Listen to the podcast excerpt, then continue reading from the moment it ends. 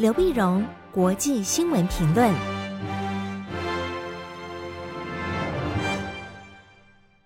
各位听众朋友，大家好，我是台北东吴大学政治系教授刘碧荣。今天为您回顾上礼拜重要的国际新闻呢。第一个，我们大家先看众所瞩目的习拜会。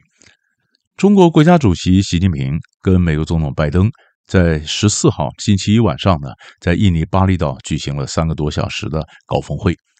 高峰因为这一次当然是我们晓得，因为呃中美关系一直长起来陷入低迷嘛哈，那么双方剑拔弩张，那么他能够在这个时候呃双方领导人愿意而且能够那么谈，而且谈了这么久啊，这是非常难得的。那习近平呢，当然是三连任之后首度出来，呃这个面跟美国来会谈，意气风发啊。那本来我们以为说拜登呢，在美国其中选举一定选不好，变成跛鸭总统。那这个博亚总统跟一个气意气风发的中国领导人谈，气势上当然就输了一截嘛。但后来拜登选的不错啊，民主党选的不错，所以拜登也是意气风发啊。那两个意气风发的这领导人会谈，那当然所以谈的基本上还算是不错啊。那么也让大家觉得美中只要愿意开始管理他们之间的关系，那么整个社会或区域局势就趋于稳定。因为拜登后来也讲，他愿意非常负责任的，美国愿意负责任的管理好和中国的竞争关系，啊，这是一个基调啊，基调。那么在这次首先看双方见面的时候都画了红线。那中国大陆呢，不断强调，呃，台湾问题或台独，那是这是红线中的红线，然后美国别碰啊。然后呢，那么美国当然也表示了，他说这个他不支持台独，不支持一中一台，不支持两个中国啊。就双方先让他放心，你的红线我也尊重，都画出来。好，那习近平他们当然也讲说，嗯、如果如果说今天台海有稳定，就会主张台独，台独跟台稳定是水火不容的啊。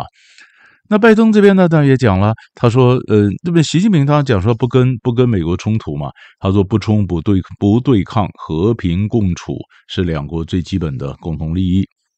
那美国这边呢，拜登也表示，那么无那么不无意和中国发生冲突，无意寻求和中国脱钩啊，那么也无意阻挠中国经济发展，无意围堵中国。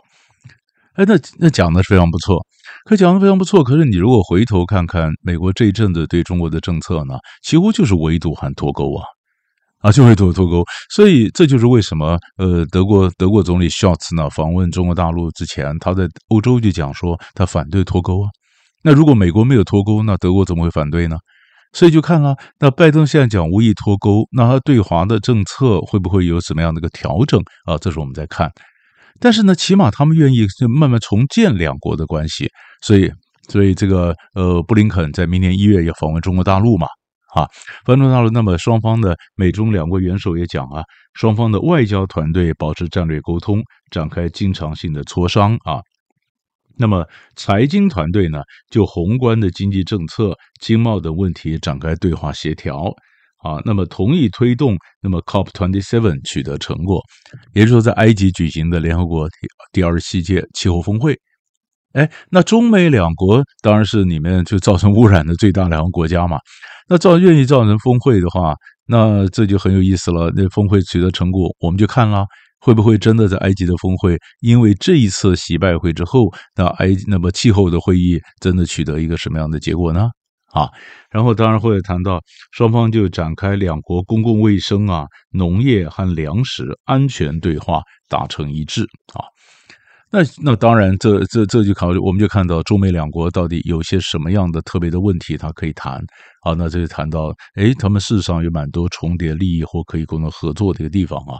当然，双方也谈到了俄乌战争啊，嗯，就是双方都反对用核子武器啊，就告诉俄罗斯你不要轻举妄动，美中都反对用核武啊。那么当然也对北韩的问题表示关切啊，等等，这一连串的问题，这希望能够变成美中关系的一个新的起点啊。那么就看明年二零二三会不会变，让美中关系呢开启了一个新页。可是谈到习拜会呢，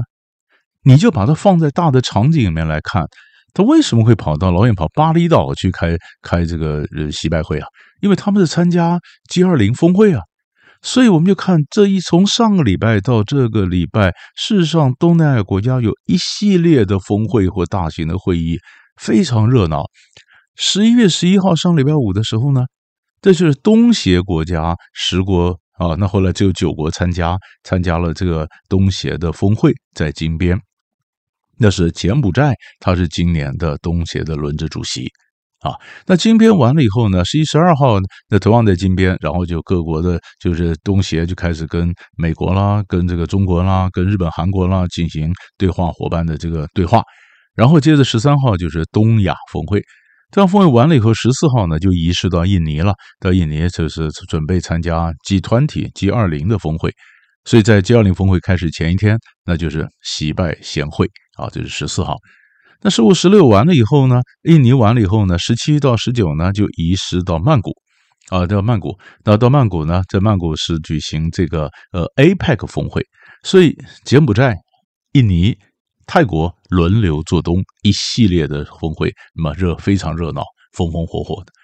在这一系列的峰会里面呢，当然我们要看了他们到底谈什么，会成就什么呢？在东协自己的峰会里面呢，他们最关心的就是缅甸的问题啊。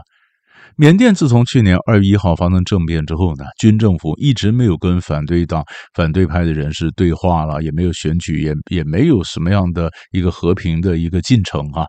所以这是为什么我们刚刚讲说，嗯，东协十国后来只来了九国。因为东协觉得我不能让缅甸军政府的人坐在台上，就表示我承认或者合法化了这个军事政变，对不对？所以我不排除缅甸，但是我不接纳军政府的官员，那就派一个非政治的人物来参加这个峰会。那缅甸当然不干嘛，当然不干，所以就是名牌后面就是一个空位。空位，东协去年曾经通过五点的一个共识。等于为缅甸的和平弄了一个路线图啊，就是说，包括说各各方啊，朝野都停止的武力对抗，然后进行对话，然后东协的特使能够接触，平有可以有允许接触到在野的各派，也在一些政府，然后怎么样推动选举啊等等。缅甸根本不理，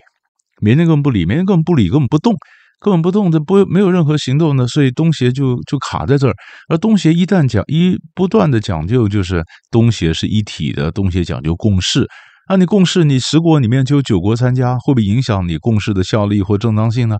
所以印尼总统佐科威，嗯，新加坡总理李显龙在开会的时候都讲，他说不能够让东协被一个国家绑架，就是说不能被缅甸绑架。那所以要求要对缅甸施加压力。但是后来谈了半天，也只是说压施压力的话也掺了水了，变得比较温和了哈。那么就是没有像佐科威所主张的，我们要限制更对缅甸做更多的限制等等，没有。所以下面就看了东协一直觉得说他应该扮演重要的角色。那你扮演扮演重要的角色，但是你如果自己的缅甸问题都解决不了，那是不是让你在国际舞台上的角色会打个折扣呢？好，这是这是我们看的一个。然后接着我们就看到 G20，G20 对印尼来讲，那当然是个大戏。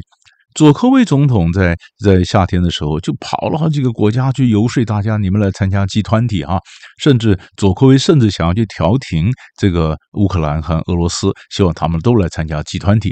那 G20 就两个都没来啊，倒是中国、美国来了啊。那么嗯，他们也许只是或者说泽伦斯基用用视讯了怎么参加？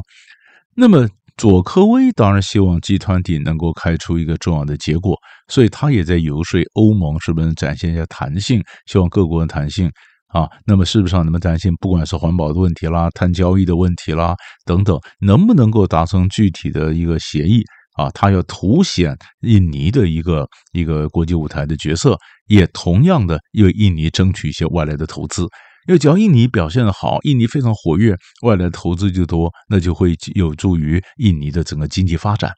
所以这次一连串的从我国际会议，然后转换成为外来的投资啊。所以这个在 G20 能不能够开出他想要的一个结果？那么这是也是我们在看。当然，G20 还有 APEC，这也是一个重点啊。那习近平呢，他就是呃到参加 G20 以后，他当然也会参加 APEC。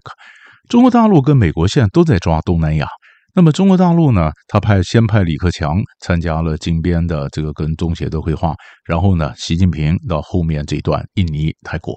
美国这边呢是直接由拜登来参加。那中美两国在东南亚也都开始撒钱啊，所以拜登在东协在在金边的时候也说，他们美国会提出八百六十个 million 啊，八千六百亿啊，呃，八百六十个 million，八百六十个 million 呢，呃呃，那么那么八亿六千万啊，那么八亿六千万的美元，八百六十个 million 嘛啊，然后来援助东南亚。那那习近平呢，呃，这边或者李克强这边呢，也提出呃，成立一个“一带一路”的新的发展基金啊，那帮援助东南亚。所以东南亚国家左右逢源呐，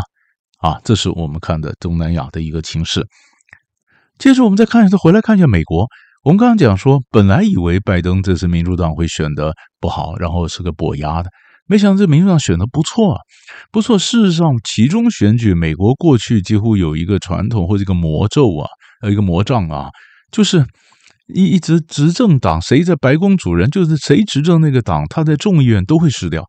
从从克林顿时候开始，几乎都是这样。每次集中选举呢，呃，那么那么执政党在呃，就因为他等于对执政党的期中考嘛，那众议院都会都会掉，而且掉的票非常多啊，就没想到这一次居然众议院谈的非谈的不错。到现在还有一些票还没有开出来，还没决定。但是，但是就算共和党现在小幅领先，他领先八席，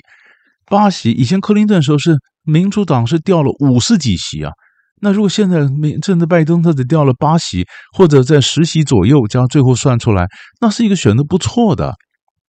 参议院，参议院本来呢，呃，人家以为说共和党也会拿下参众两院，没想到参议院最后还是给民主党拿下来了。多一票，民主党拿下来，没有拿下来，当然对于共和党来讲，大家就开始说：“你看，川普牌是没效了啊！川普打的川普牌，川普支持的很多很多的这个州长啊、参议员都落选。本来川普以为他如果支持人可以选的话，他是意气风发的就宣布角逐二零二四宝座，可现在选的不好。”啊，川普也就泄了气啊。那泄了气呢？所以美国一些评论家讲说，内华达州参议员最后给民主党拿下来，所以让共和党没有办法掌控参议院。看起来这共和党的挫败，其实未尝不是一件好事。什么好事呢？就是共和党这些人，你们从此就不会受到川普绑架了。那川普气势很凶的时候呢，他就说不能跟拜登合作。所以任何人跟拜登合作，就被川普这一派的川粉就指责你是叛党。啊，你你你你基本没有手段立场，但现在川普的气势下来了，那是不是共和民主党在选择性议题上有机会合作呢？那川普还会不会再竞选总统呢？你反过来讲，拜登选的不错，他要不要竞选连任呢？所以这个都是美国一次行政选举可能影响到后面那么政治发展的一个可能的方向，这个也是我们继续观察这个脉络。对，在上个礼拜两大块的重要新闻就为您整理到这里，我们下礼拜再见。